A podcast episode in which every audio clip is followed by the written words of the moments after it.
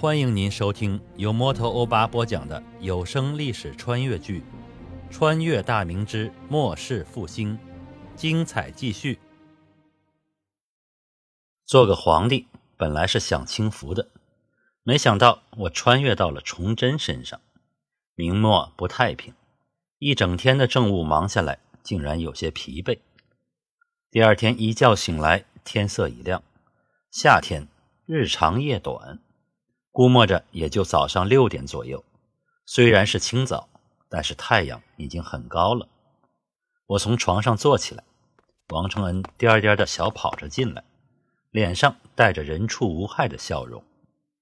王爷，您醒了，奴婢这就叫人伺候您穿衣。说罢，朝外面招呼了一声，两个容貌秀丽的宫女扭动着腰肢碎步走了进来，来到近前跪下。奴婢伺候皇上穿衣，被一群宫女伺候着，开始还略略有些不习惯，但古代人的衣裳穿起来比较繁琐，经过这几天的折腾，倒也逐渐适应了，开始有人服侍。不得不说，小宫女们心灵手巧，应该是经过培训的，几分钟后就给我穿戴整齐。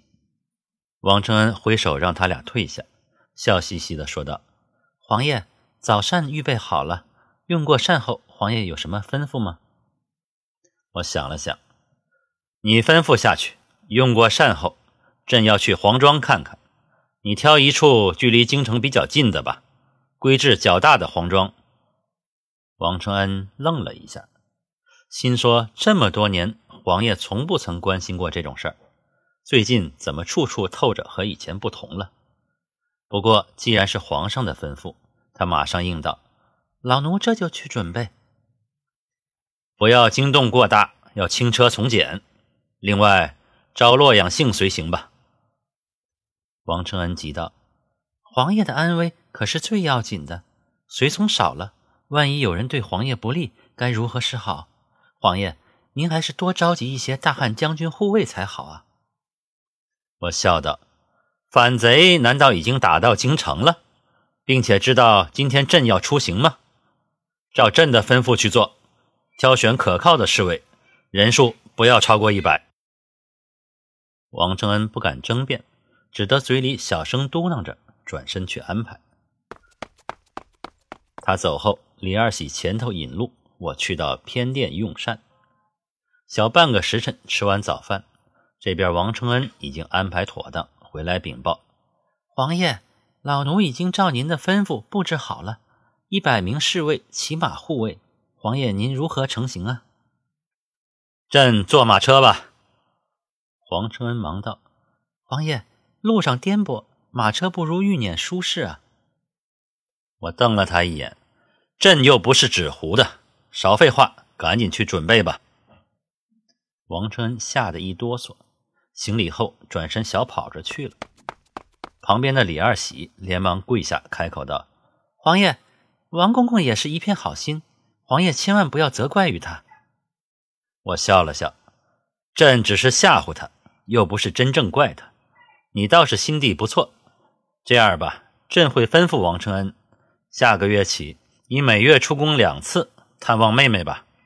朕也不是薄情之人，不忍心看你兄妹二人近在咫尺却不得相见呢。”李二喜大喜过望，赶紧叩头：“谢皇爷恩典，谢皇爷恩典。”我摆手让他起身。说话功夫，王承恩回来了。皇爷，一切准备妥当。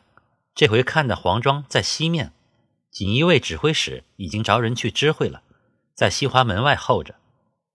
我一挥手：“好，出发吧。”来到武英殿前的前广场，广场里停着一辆马车。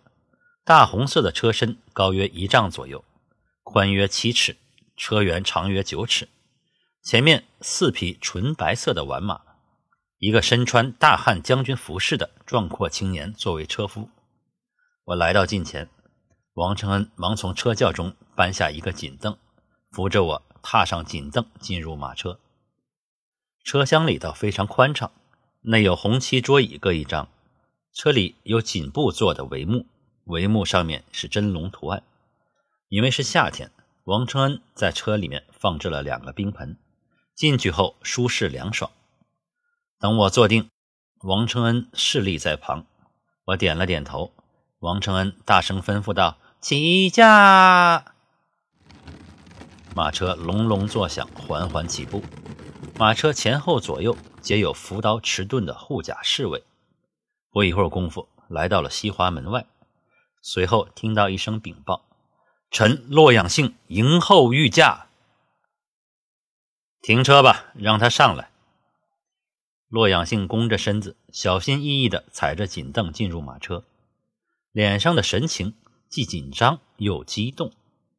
进来后跪倒叩头：“臣洛阳信叩见圣上。”平身吧，王承恩与他座位。臣不敢。洛阳信慌忙的回道：“能和皇帝同车，那已经是天大的荣耀了，哪里还敢坐下？”我也没勉强。王承恩吩咐前面的车夫起行，不一会儿出了西华门，出了宫城后便是皇城的范围了。过了御河的石桥，然后往左一拐，一刻钟后来到了京城的西安门。这时前岛的随行护卫已经肃清了街面，城门大开，守着城门的五城兵马司的士兵人影皆无。估计是被锦衣卫给撵到一边去了。皇帝出行，严禁闲杂人等。马车驶过长长的门洞后，便是京城的内城部分。我坐在马车里沉思着。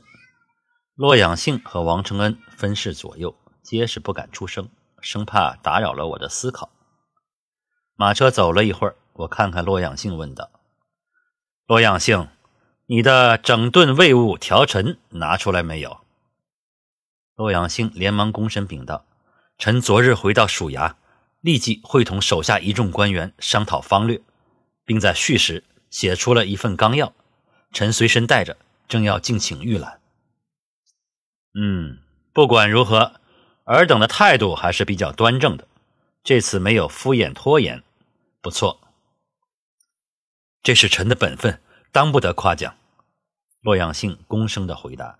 “呈上来吧。”洛阳兴从袖子中摸出一本奏本，王承恩伸手接过，然后转身，双手捧着，高举过头顶，呈于我面前。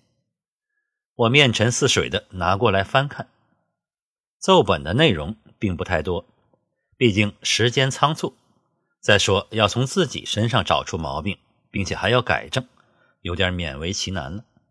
不一会儿，我看完了奏本，置放在案几上，开口问道。朕其实内心里并未你们的方略抱有太大期望，当局者迷，何况你等代谢已久，急切间很难看到问题的根源，所以也更难找到解决问题的办法。洛阳兴满脸羞愧之色，躬身回禀：“臣等让陛下失望了。”我摆了摆手，谈不上失望。今天朕便与你分析一下。锦衣卫问题的所在，给你一些指点，看能不能让锦衣卫亲军振作起来。请圣上示下。洛阳兴心里忐忑不安，皇上到底要如何整治锦衣卫亲军呢？我开口说道：“锦衣卫长职驾侍卫，巡查缉捕，搜集各地居民情报，在朕看来，最重要的。”便是军民情报，这才是皇家耳目最该具备之功用。可是朕现在等于是耳聋眼瞎，除了阁臣愿意让朕看到听到的，其余的朕一律无有所闻呢。说这些话已经有点诛心了。洛阳兴躬身低头，不敢接言。我继续说道：“朕并不相信你等敢于背叛皇家，投身廷臣。”朕更愿意相信尔等是尸位素餐，终日只知追逐私利。要不然的话，你洛阳兴还能站在朕的身边吗？我加重了语气，洛阳兴听得冷汗直冒，刚要张口辩解，我扬手止住他。朕还没说完，朕并不是要追究你的责任。今天之所以叫你单独随行，便是要把朕的所思所虑告知于你。洛阳性，你说说，目前锦衣卫共有多少人员？启禀圣上，锦衣卫目前共有两万余人，京师十四个千户所有员八千余，属衙、北镇抚司有员五千余，其中锦衣提旗共有两千余人，大汉将军一千五百名，各地千户所有员万余。那提旗的战力如何啊？禀圣上，提旗有五百骑兵，专事远途护卫与缉拿；剩余的校尉、力士则是负责京城治安巡查。五百骑兵日常操演不断，粮饷也足，士气尚可。啊这方面主要是指挥检视李若莲负责。我听到李若莲的名字，心里倒是一宽。能在皇上上吊后还能血战到底，最后寡不敌众，自杀殉国的臣子，还是可以放心使用的。这次出行回去后，首先你要做的就是严肃军纪，杜绝属下散漫敷衍之风。对于不听号令的害群之马，坚决清除出去，不管他的官儿有多大，是谁的裙带，然后制定出方案。把卫内经验丰富的暗探散布于京城，朕要清楚的知道百姓官员的舆情与动向，挑选少数的精英，不要通过当地的卫所往山西境内去渗透。目标主要是与打虏贱奴、私下交易朝廷明令禁止之物的商人大户，尤其是范姓、王姓、晋姓、梁姓、田姓、翟姓、黄姓等八家为主。要侦探清楚其主要的交易地点、仓储货物、藏银所在，与谁交割货物。另外，就是侦知当地的文臣武将，谁为其掩护。提及的五百骑兵更要抓紧训练。回宫后，朕会分派经营里百战老兵为其教官，专注小规模骑兵埋伏、追杀、厮杀。让李若莲好生去做吧。臣谨遵圣谕。洛阳性躬身的答道，心里却暗暗吃惊：难道皇上还有其他情报的渠道？皇上所言山西通敌走私之事，条条是道，分明是早有耳闻，并且有了相当的证据。不然，怎么连八姓都说得清清楚楚？以后可要打起精神来，别让锦衣卫成了鸡肋般的存在。我深知，要想马儿跑，又要马儿不吃草，是不可能的。一手大棒，一手胡萝卜，才是后世所奉行的处世之道。于是接着说道：“你家中有二女一子吧？”回圣上，臣确有二子一女。长子已过弱冠，恩荫了锦衣卫百户。他从小体弱多病，现已娶妻生子，常年在家，不愿出去走动。次子年已十九，平时喜欢读书，但苦于天资一般。目前尚未考取功名，幼女八岁了。我点点头，叫过王承恩。王承恩，回宫后传旨：洛阳姓长子恩因锦衣卫千户，着御医前往探知。次子入国子监读书吧。洛阳姓扑通跪倒，连连磕头，脸色也通红了，哽咽着说道：“臣谢皇上恩典，臣。”臣愿粉身碎骨以报君恩浩荡。起来吧，朕不要你粉身碎骨，只要你和朕一心，平日里多为国家着想，用心做事，朕心里就知足了。洛阳兴又磕了个头，方才起身，声音嘶哑的躬身回道：“臣绝不辜负圣上之心意，必将尽心尽力，永世忠于大明。”这时，外面一阵马蹄声来到车前，有侍卫大声禀报：“启禀圣上，黄庄到了。”